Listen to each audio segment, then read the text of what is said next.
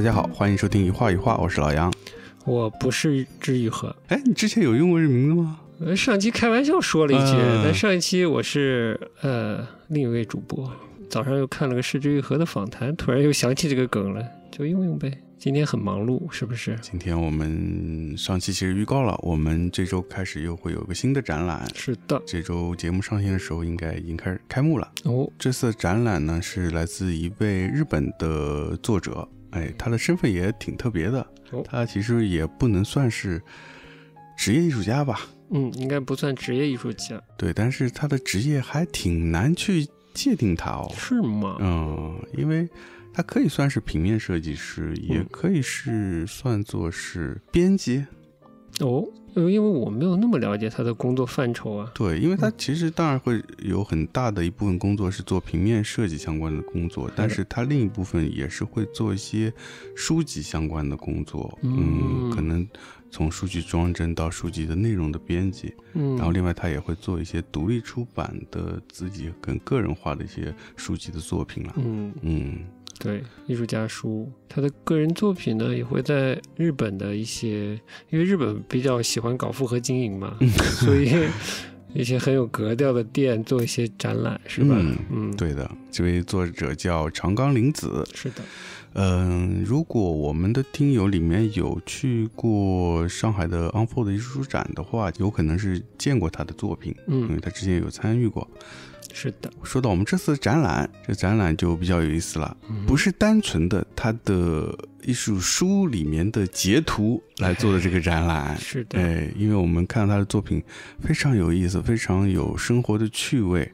嗯，也很有创意。嗯然后我觉得，嗯，虽然我以前是在创意行业、广告行业工作过，但我嗯觉得近年来咱们的这个行业一直在下沉，嗯然后呢，有意思的创意越来越少见到了。是的，同时，我们呈现也非常有用心，嗯，哎，我们以一个实物的方式来把它呈现出来，食物的方式，哎呀，一语双关呢，哎一是语吗？双关，哎，它既是真实的物件，看起来又像美味的甜品，我们今天才弄了一一整天，嗯，才布置了一半，呃，但是一大半了，一大半半，了一大半。啊，但如果你把调光说成一个非常重要的工作的话，那可能是一小半。嗯，那那应该是一小半。我觉得调光对我们的工作还是比较重 比要的，较重要的，嗯嗯，对，是的，虽然只完成一小半，但是看到这小半的成果，我们还是挺满意的，挺满意的，嗯嗯挺期待的也是。你为什么想做这个展？你的你对这个展的，呃，你的兴趣点，你觉得它有意义的部分是什么？它很有生活的趣味。哎，我觉是得的，我觉得在我们现在生活里面是比较缺的，对，有生活的趣味，有优雅，嗯又优雅，哎哎，这这非常重要。是的，然后第二个点，从我们的这个空间的，嗯，怎么说，嗯，定位啊，对定位或者特色来说，嗯我们这样一个小的空间，我们其实之前也说过，我们其实比较希望是作为上海的这样一个艺术场景里面的一个补充。嗯，对，所以是我觉得就是很重要，是我们嗯希望展示的作品，它能够更接近大家的生活。嗯啊，让大家去欣赏了艺术的时候，不要有那么多的负担，嗯，更容易接近它。嗯，对，这个也是我觉得呃选择这个展览的这个作者的原因之一吧。虽然就是经过之前一些节目偶尔的输出吧，呃，我们是不是大概描绘了一个所谓的上海的艺术场景之之类的这么一个东西？对，对，尤其前面某一集说是这个暑期上海看什么展，哦，对对 对，那结论就是啥也不看， 嗯，呃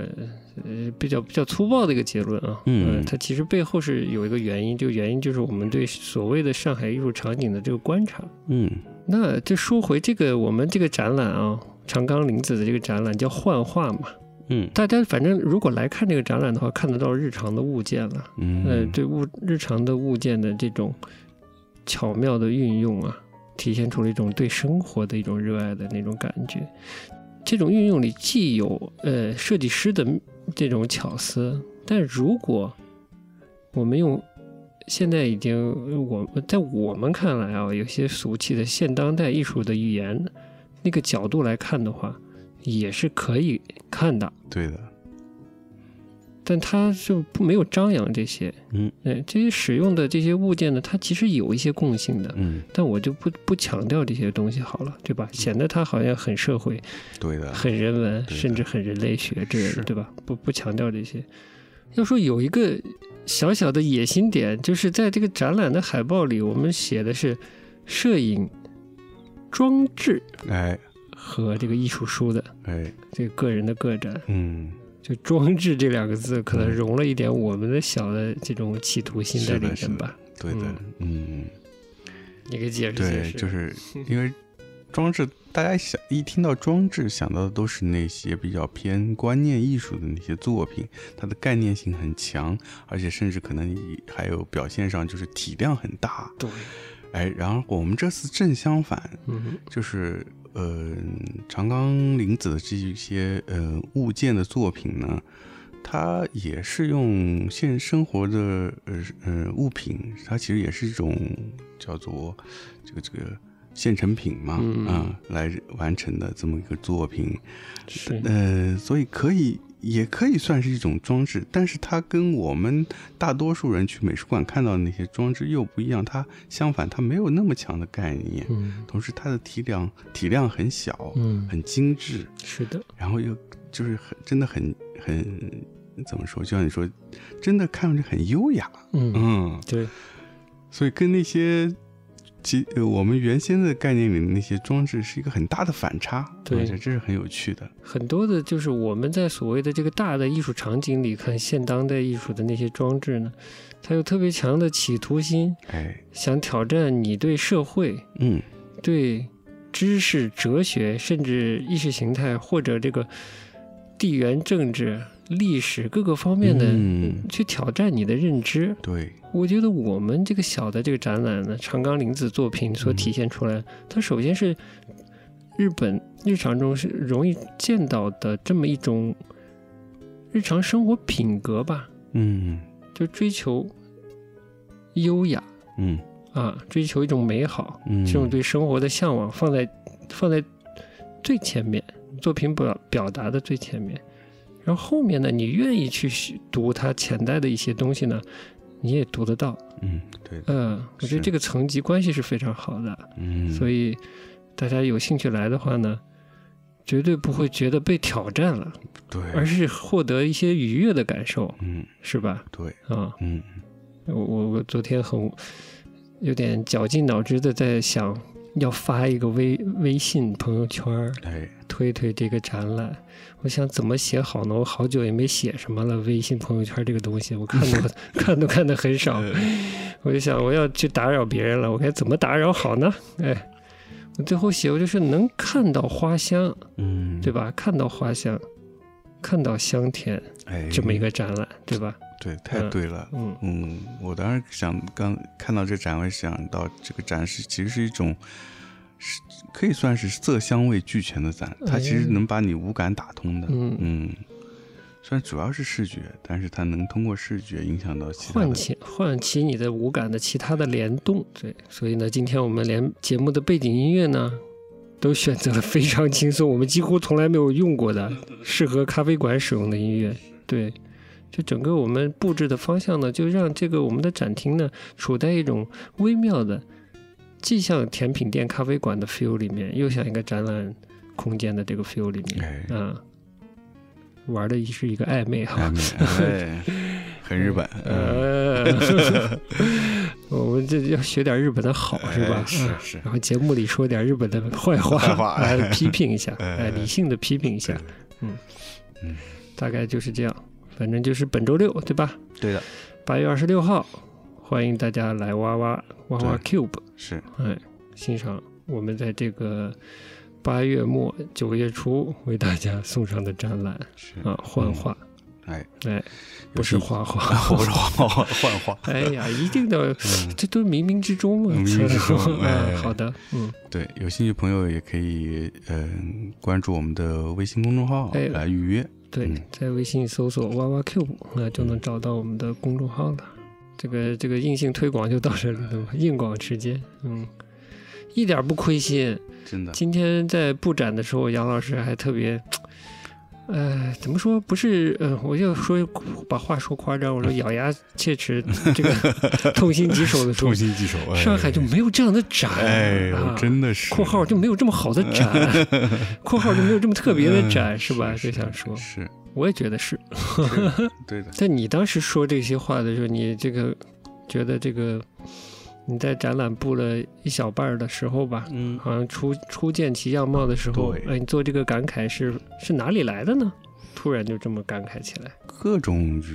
原因吧。我觉得一个是因为我们这之前节目里也是，包括最近我们是在聊这个所谓的这个美术艺术场景嗯，啊、私下聊的，私下聊的，嗯然后对，就觉得真的是，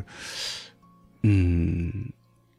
整个这个艺术场景里面比较单一化，嗯，比较同质化，所以嗯是吗？嗯，从哪种意义上单一了？人家动辄就欧洲四百年，欧洲四百年，对，都是欧洲四百年啊，那也也有不四百年的，也有大师啊。那博物馆也有这个这个古古江南文明啊，嗯，有的美术馆也会展展非常年轻艺术家的这个作品呀、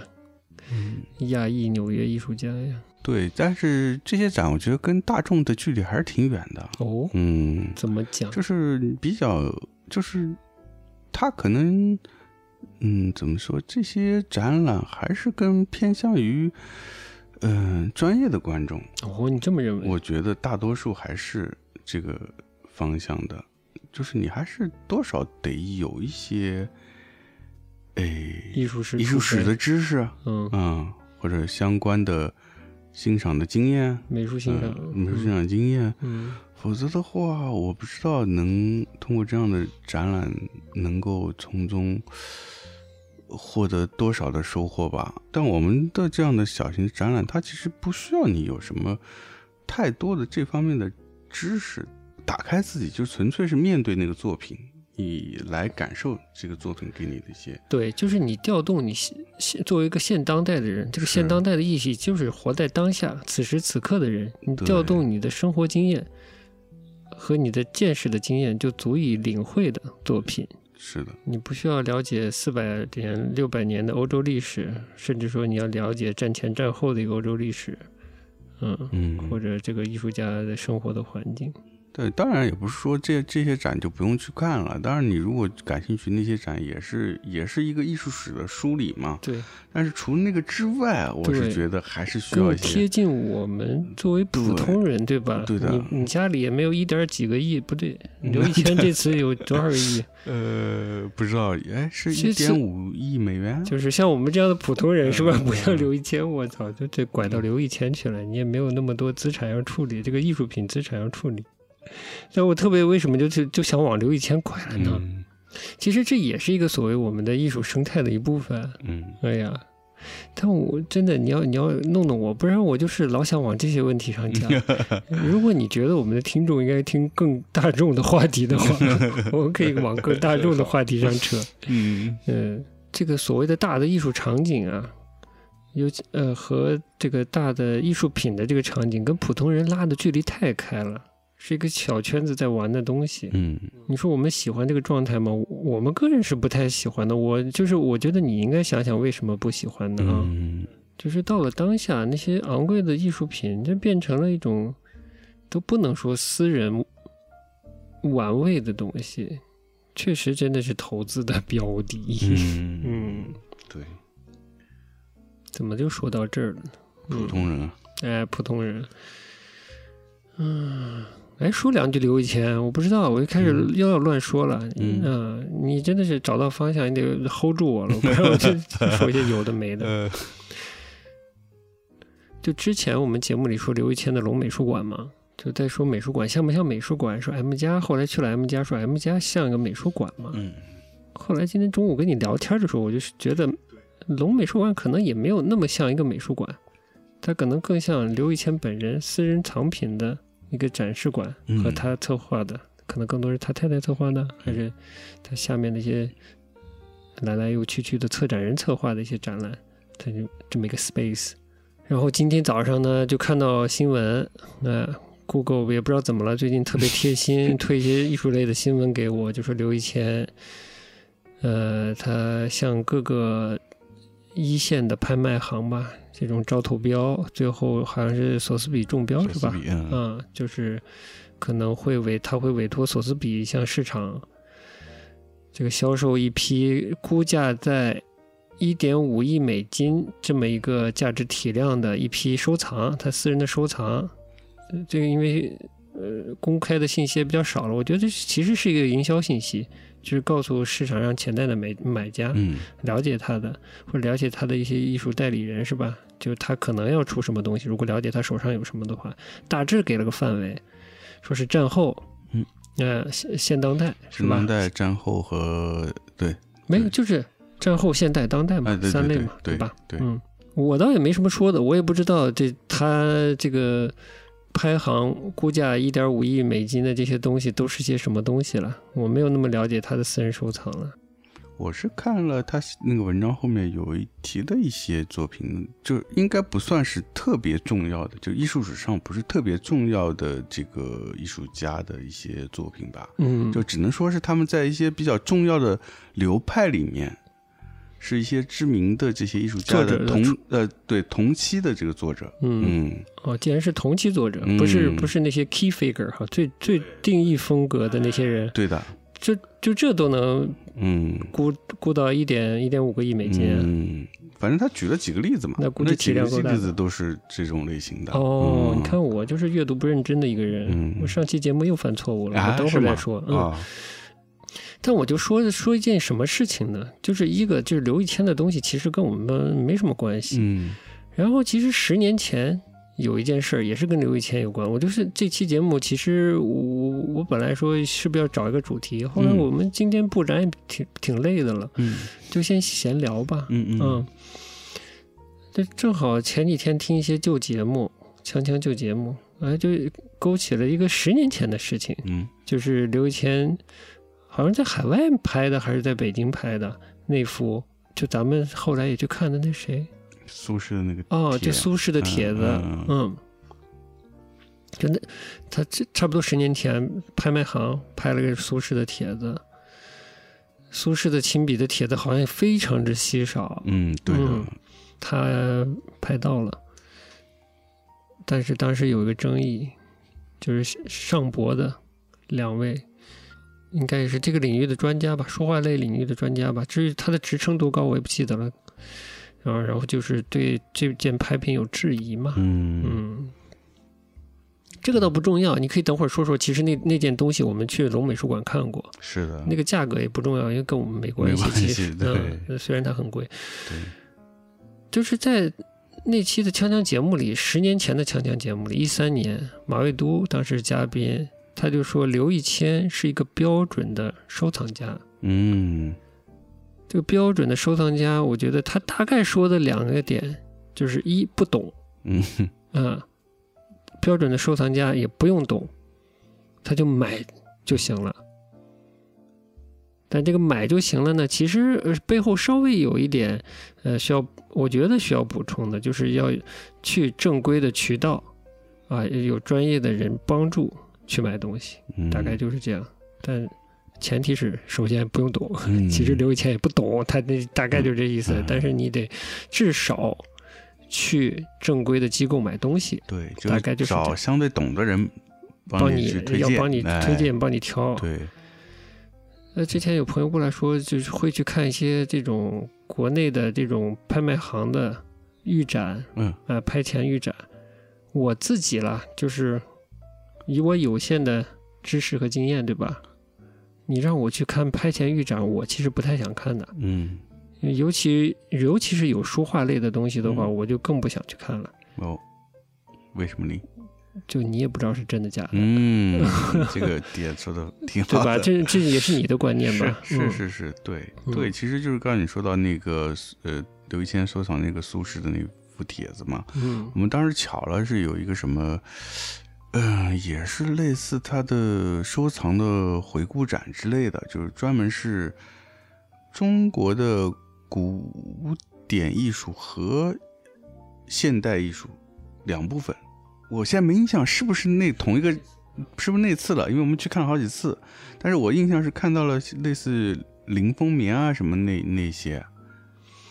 哦，刘海粟、林风眠，哎那些，哦，就现就有留法经历的一批，对，对，它是应该是两个展，但是它同时期在同展，时同时期展他收的那些东西，是的，是的，甚至有一些海外的，有些海外的，然后有一些他收的重要的书画类的是东西，的，是吧？是的，还是只有书啊？我一文都不记得了。都有书和画都有都有都有，嗯。 OK，然后我们就看到了那个帖子哎，就是那个当时曾经争议争议很大的那个帖子，对，就往前从今天往前倒十年前的事儿，有嗯是争议的是帖是子。的，嗯，当时的展览吧，用了很大的一个橱窗来展示那幅作品，但是用了很多的篇幅，其实是在说他这个作品的真实性。嗯，哎，就导览的文字，对，占了很大的一部分。嗯，但我觉得这样的展示方的方式，已经不是像一个美术馆在做的事情了。嗯啊没有美术馆会说我展个作品，我强调我这东西是真的，是啊，对吧？蛮奇怪的。对的，就是嗯这感觉很怪嘛。嗯然后，所以我会就像你说，我也觉得是说，嗯，买东西这件事儿，不能保证你是通过呃最顶尖的拍卖行买的东西就一定是真的，嗯哼，这个是没有保证的，甚至是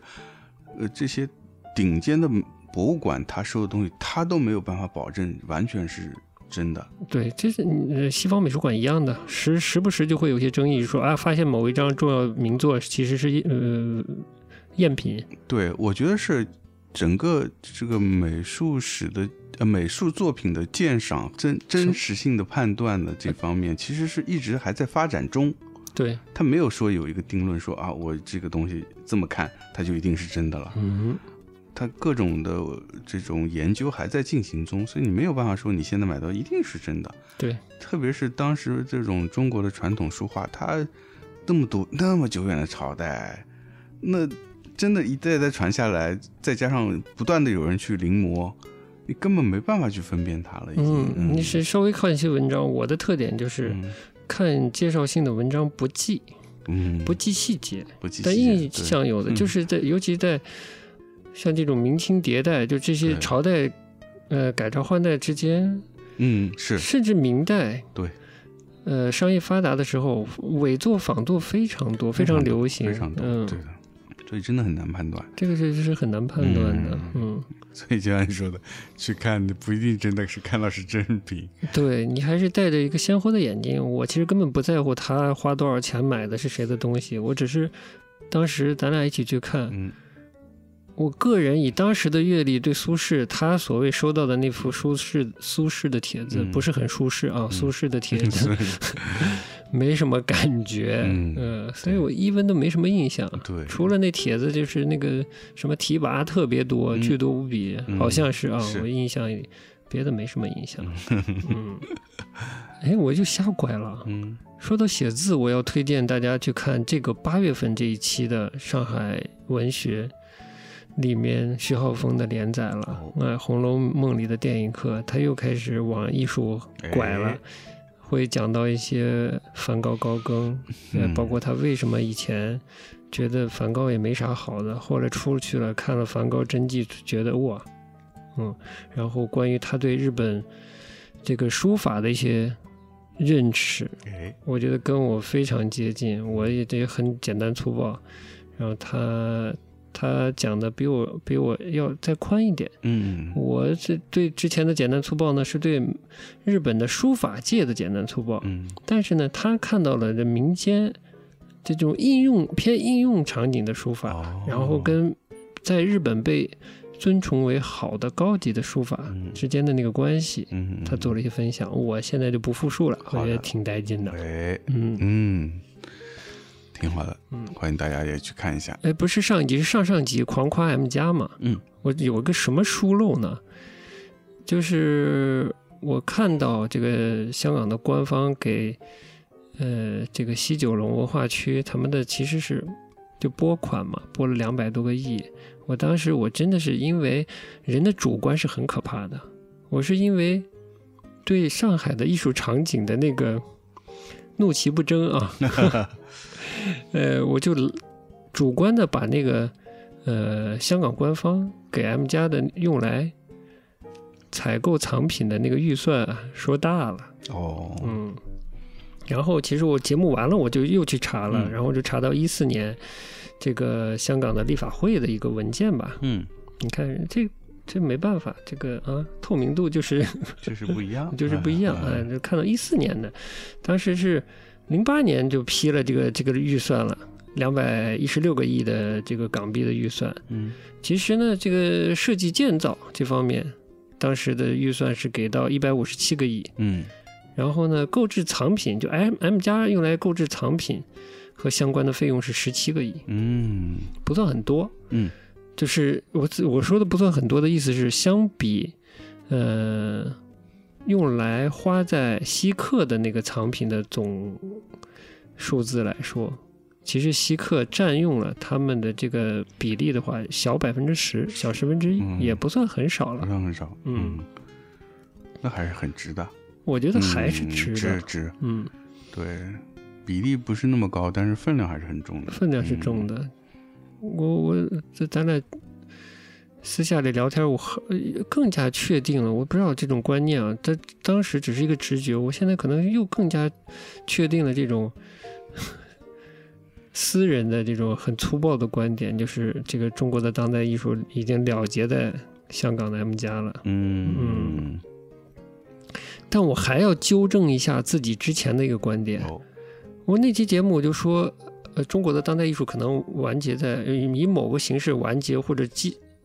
呃，换一个方式继续在香港的 M 家发展了。但是我说，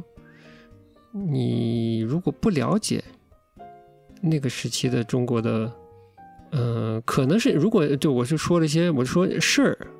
你不了解艺术场景，当年的嗯嗯嗯中国当代艺术场景的事儿，你不了解东西，你没有见见过，过，嗯啊，然后一些重重重要的策展人什么的，你也不知道是谁，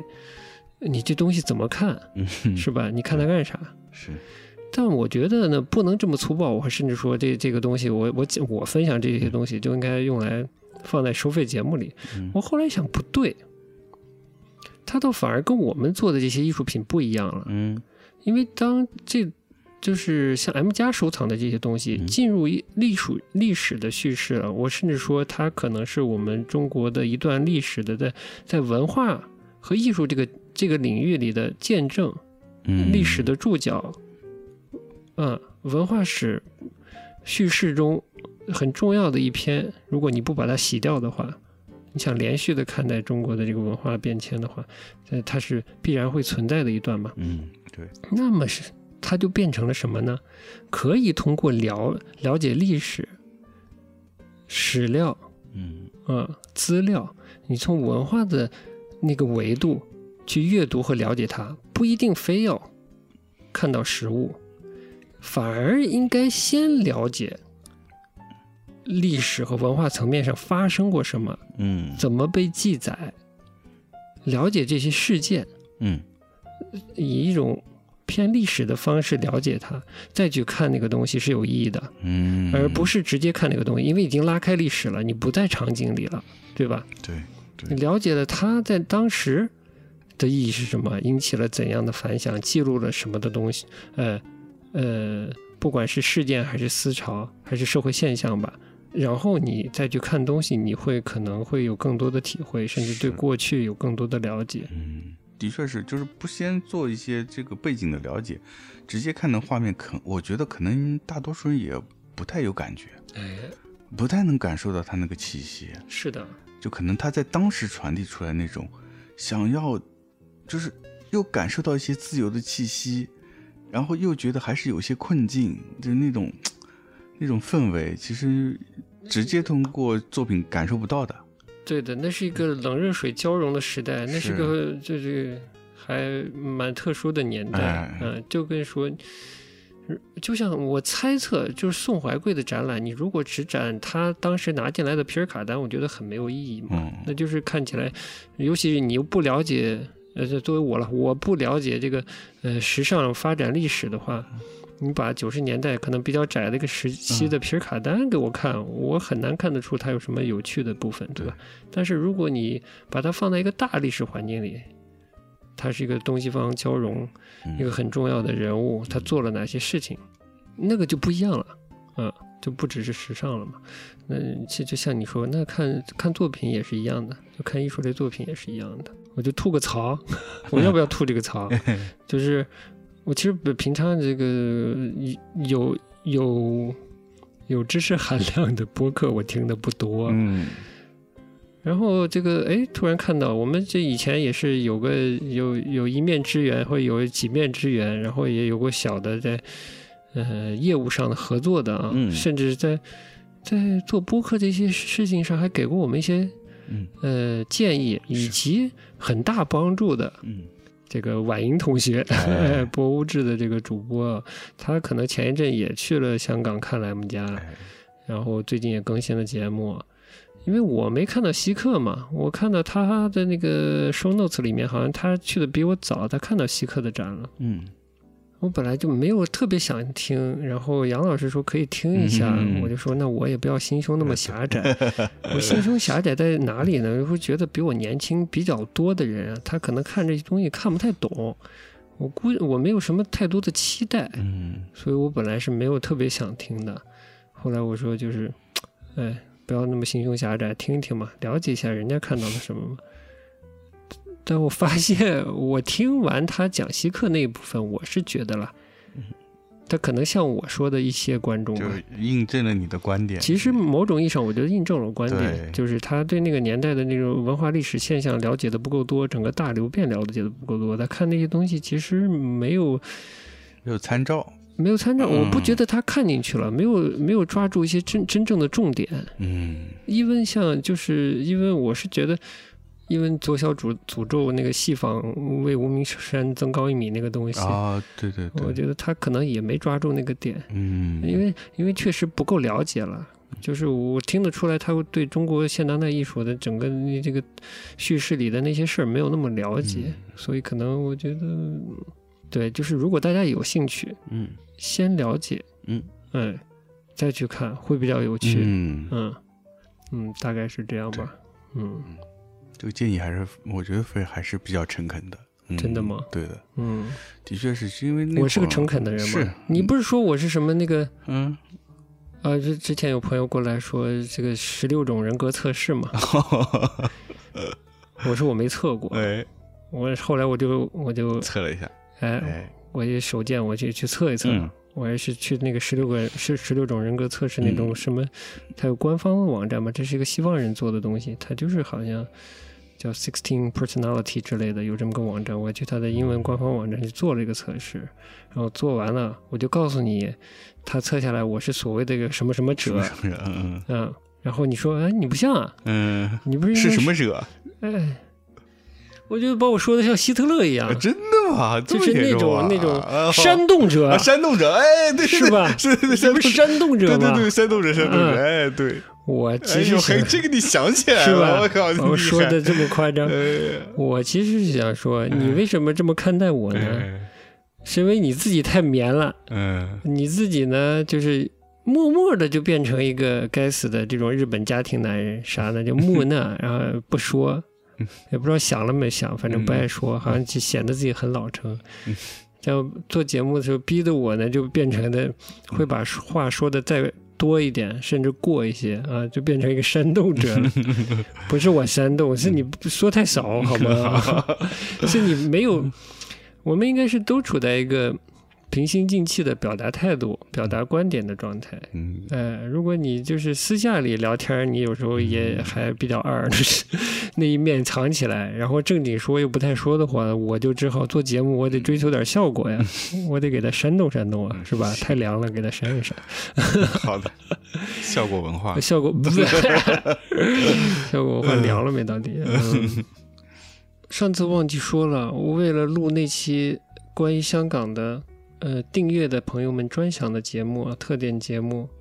录节目的时候，我还专门的穿上了从香港过来的 T 恤，哎，哎，甚至这个寄过来的 T 恤和唐诗同时寄过来的，除了 CD 之外，还有一张 M 加的那个呃空间导览图吧，空间、嗯，空间的一个指南的一个册子哦，和一个 M 加影院的最近几个月的排片，哦，都或多或少的激发我赶紧去一趟 M 家的这个心吧。嗯而这个 T 恤呢，啊，我觉得也激励，不是激励了我，也也煽动了我做做那期嗯特点节目，嗯，就是 My Little Airport 的这个 T 恤了。然后嗯他这是是你去你去之前记到了还是？对啊，他我去之前记到的，哦它上面印了印了一句歌词嘛，嗯我熟悉呃小机场的，估计估计知道的，就是啊、w e have to be very strong if we want to do something very wrong，嗯，哎、就是就是或者是 very right，嗯就是如果我们必须不得不嗯非常的坚坚强坚健壮，嗯如果我们想做一些非常错的事情，嗯，其实想做一些非常对的对，事是情也是一样的，也是一样的。对，嗯哎我真的漫无目的了，你前面的没有啥要接的吗？ 我这次其实去香港还有一种还有一个特别的经验，是吗？以前我去香港就没有去过新界，嗯，我其实没有去过新界，嗯。我其实对新界都没有概念，你知道吗？知道这名字，就我就是去的时候也九龙是，沟就是九九龙龙河，更北的地方。对对对，就我印象就是只有九龙和你印象里就是九龙和香港、香港岛。对嗯对对嗯对对。嗯我之前去，呃我这次是第一次住九龙，嗯第一次去新界。哦新界非常大，其实九龙上面就是，呃，深圳和九龙之间的这一块儿，嗯深圳新跟界九龙之间 嗯非常大，其实。但我去的是非常挨近九龙的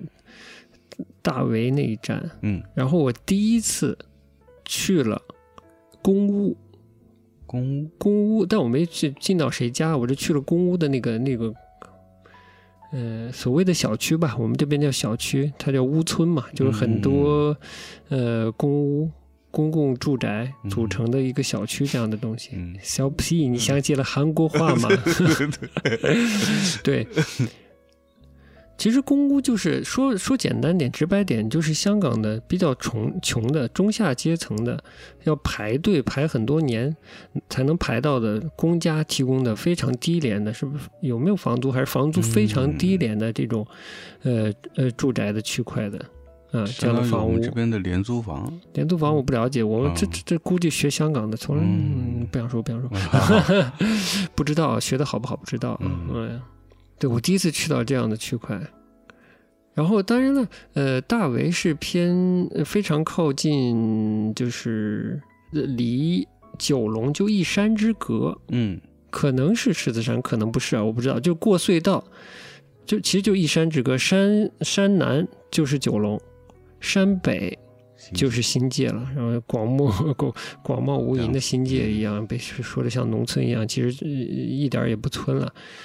嗯，然后我从来没有去过所谓的这个屋村，就是专门给低收入阶层，嗯、这种福利住房。我我去了看了一下，就进到他们小区看了一下，我觉得哇非常好哎，是吧？嗯，嗯，你是说这个好主要是在哪些方哎面呀体，现出？怎么讲呢？就他他没有，但我不知道是不是大围那边的这个屋村是这样的，就它密度没有很高，嗯，不像有些甚至港岛啊，就是其实那些私宅，很常非常老旧的私宅。就是你印象中的那个弥敦道主街左右那私宅非常拥挤，那反而不拥挤，哦，嗯，有非常好的步道、停车场、花园，就密度比较松散，然后有它的商业，就是配套的，配套，嗯呃，什么主流快餐也有，呃，麦当劳、肯德基还是只有一家，嗯就是这两家这个快餐巨头是有的，然后、嗯呃便利店、商超，呃小小小小的杂货店，然后和本地的一些呃连锁餐饮。嗯都有，就是你可以在这个呃很舒适的就居住在这个这个区域里，而且那个氛围，我是晚上去的，就是非常的非常好，又整洁，密度也不高，就这种感觉。嗯嗯，嗯但是可能会跟嗯另一边啊，另一边的新界荃湾就是天水围，所谓天水围那边嗯的这个屋村又不太氛围可能不一样，因为我没去过。但嗯天水围真的是太出名了，我其实有点想去。嗯天水围的日与夜了，嗯天水围的对夜与雾了， 嗯 是吧？呃，就是玄华拍那些，嗯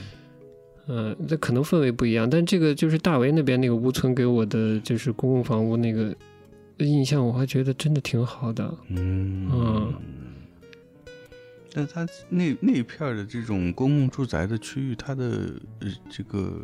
呃面积大吗？规模有多大？就是规模，但是晚上去我不好说。哦但是乌村好像没有特别小的，都是是吧比较大的规划的。嗯这我估计啊就是那个单体的这个这个住宅楼，我估计在十或者更多吧。嗯嗯，是嗯其实挺有体量的。嗯，那嗯不算小了。嗯，而且很奇妙的，人家他们的，我觉得可以佐证这个乌村大的另一个点是什么呢？它里面有出租车专门的停车场，嗯，而且有出租车停到那里面，在等客的，就说明这个地方是真的挺大的，嗯有出租车愿意进来在这等客，大概是这样吧。有流量的那是。妈呀，人流吧，客流吧，客流客流。 嗯，那那这片儿的规划是什么时候有的呢？哎呦，这我就不知道了，我这哦这但你你非感常觉新吗？那个地方不是很新，不是很哦新。然后这个朋友就说，这个香港的这种中下阶层啊，这个至少中下阶层比较收入低的人，在那个区块，大围那边的那个屋村。多少来说能体现出中下阶层的这种生活的尊严吧。如果你嗯等得等得到，也等到了，这个这个屋村其实还可以的。嗯居住和配套的这个水平吧，提供的服务吧，嗯嗯，感觉是挺好的。嗯，它有个要求嘛，这个都是查得到的，就你排嗯屋村、嗯排公共，呃，福这种福利住房，你的家庭生活要这个收入有一个要低于多少以下，嗯我忘记了是人均一万还是多少以下，然后要排嘛对。但你一旦居住了以后呢，我就想，那你进来了。嗯如果你这个家庭大家都开始找到了工作，或者呃家里有下一代，孩子嗯开始有工作，然后家庭的总收入上升了以后呢，怎么办呢？他要就是如果你的家庭收入超过了这个，标呃准，对，这个入住的标准五倍之后，会在一定的时间里要求你搬出这个公共住宅去了。嗯，大概是这样的。嗯嗯嗯嗯。哦，那还是挺不错的，就是有个很大的空间。嗯嗯嗯，anyway，反正这就是我第一次第一次去去到新界吧，然后第一次看香港的屋村了。嗯嗯我觉得呢，是最近我我跟你呢，关于我们做与艺术相关的这件事情，就是如何定位，追求的方向到底是什么？嗯，怎么说呢？分享和讨论了蛮多的。对的。嗯，对 甚至跟月下有点关系，因为我嗯看了黄燎原的，一嗯个访谈哦，你是因为月下看了他的访谈吗？对的，哦，因为二手玫嗯因瑰是为吗，二手玫 瑰，哦对，我就忽然又想起黄燎原了。这也是我觉得，就是我想起了黄燎原，然后又想起了我之前工作经历里，我就是我不知道你了，你可能也见过不少。我觉得我把中国当现当代艺术的大腕儿的活人都见过了，但我嗯当时只是个来上海也没多久的小屁孩子，嗯我没有在这个圈子里，但我又或多或少的时不时的看到这些圈子的一些事情，嗯嗯，但回回想这些，我更觉得那个时那个时期过去了，嗯，所以我你也是在。说你看到的时候，那个时候已经那个时 no 期 no no no，看到的是我是还比较当时当下，呃，零七零八甚至更晚的时期，只是因为你看到了当时看到了，然后到了现在这个阶段，你觉得你现在判断是已经中国当代艺术已经过去了。已经过去了。嗯如果你还了解一些就之后的事情，以及现在这些这些人里的一些人在干什么的话，我觉得是过去了。就它作为一个历史时期已经过去了，所以如果我们还在做，不是还在做，我们开始做我们自己跟艺术相关的事情，在中国做这件事情，我们可能需要新的态度了。对，那个时期的中国现当代艺术，当代就是当时当下的意思，但那个当时当下已经是十年前的十年当时当前下的了，嗯他已经去了去了香港了。尤伦斯的老板已经把他所有的东西都给香港了，就跟中国有现当代有关的东西，全都带走了，就把这尤伦斯的事儿又抖出来了。 哎呦，其实真是尤伦斯之前家里还出事儿，孩子杀妈妈什么的。嗯，哦，对嗯哦，对哦，这个事儿，这对，我也觉得好，好算不跟没关系，嗯哎，都是钱惹的祸。Anyway，就是这件事情已经过去了，我们需要用新的态度，在我们的当时当下来做跟中国艺术相关的事情了。嗯，嗯，没错，而且我们仔细的看，就是上海现在的所谓的艺术场景，然后了解一些一点香港的那个艺术的场景，再听听有经验的人讲欧洲、美国的艺术场景。我就是还是跟你之前做版画一样，我们做这样的事情也是要另辟蹊径，不得不另辟蹊径，因为我们做最低级的、最不用脑子的所谓价值判断啊，王小波最讨厌的就上来只做价值判断，那我就做最粗暴的价值判断，就是好和不好嘛。我们的这个所谓艺术的大场景、大环境是不好的，或者说以我们的角度来说，对我们这样身份来做这件事情的这个人来说，这环境是不好的。嗯，是，但我也不认为对普通观众来说这个环境有多好。嗯但至少对我们做的不好，对我们来说是不太好的，所以是需要一些新的想法、嗯新的做法，嗯，嗯，对，新的方式方法新来的做方式这件事，嗯，是，我觉得人也迭代了，新的一代也逐渐的长大了，嗯，我倒是希望他们了解一些过去发生的事情，嗯嗯，但以新的眼光和新的价值观，以及我们现在新的环境来看待现在的生活，嗯嗯，包括对艺术的态度，就是抛弃那种对大收藏家和大的艺术机构的那种有点迷信了。他们而且在长期的这种叙事里、媒体叙事里，把他们抬得很高。不管从艺术的角度来说，还是从都市的角度来说，都是丰富的生态是更有趣的嘛。是的，呃，黄燎原那个访谈里，他不是说他去美国，呃，他不是在美国也做了自己的空间吗？嗯哼也受到了一些美国现在当代艺术的环境的这个呃，就比较比较这个政治正确的哦，这这个方面这一嘛块，嗯对的，其实也是